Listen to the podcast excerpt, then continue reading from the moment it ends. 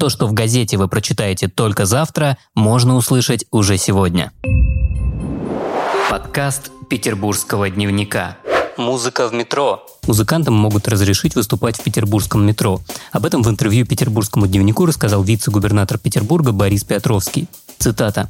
«Это хорошая идея, мы обязательно ей займемся совместно с вице-губернатором города Максимом Соколовым, после того, как проработаем вопрос с судьбой уличных музыкантов», сказал Борис Петровский. Правда, он отметил, что пока до конца не уверен в большой потребности музыкантов выступать в подземке. В любом случае, идея требует проработки. Цитата. «Я пока не получал предложений или жалоб относительно выступлений в метро, поэтому посмотрим, внимательно изучим этот вопрос», добавил Борис Петровский бесплатный Эрмитаж. Государственный Эрмитаж сообщил, в какие майские дни петербуржцы смогут посетить его бесплатно. Подробности приводятся на официальной странице музея в социальной сети ВКонтакте в среду 12 мая. Так, 18 и 20 мая петербуржцы смогут бесплатно посетить Эрмитаж. Международный день музеев, который отмечается 18 мая, горожане по бесплатным билетам смогут ознакомиться с экспозициями главного музейного комплекса главного штаба и музея императорского фарфорового завода. Однако забронировать билет необходимо заранее на официальном сайте музея. Что касается 20 мая, в этот день бесплатно посетить музей смогут дети до 18 лет, студенты и курсанты, а также многодетные семьи. Бесплатный проход 18 и 20 мая осуществляется только в те музейные объекты, которые можно посетить без экскурсионного обслуживания.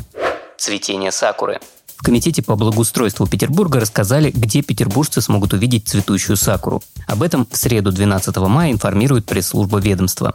Японское дерево цветет в саду Дружбы на Литейном проспекте, в Ботаническом саду, в Приморском парке Победы и в сквере на Магазинной улице в Пушкине. В ближайшую неделю сакура зацветет и в других местах. В саду Портери Смольного, в парке декабристов, в садах Василия Островец, Серебряный пруд, Веры Слуцкой, Камском, Апочининском, Ланском, Самсоневском, парке Тихий отдых, в детском парке в Пушкине, в городском саду и в сквере коммуны в Колпино. Тем, кто хочет увидеть красивое природное явление, стоит поспешить. Цветет японская вишня около недели. Всего через несколько часов после полного раскрытия бутонов розовые лепестки могут опасть.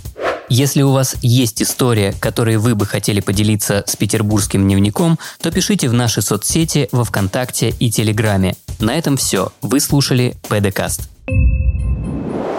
Подкаст Петербургского дневника.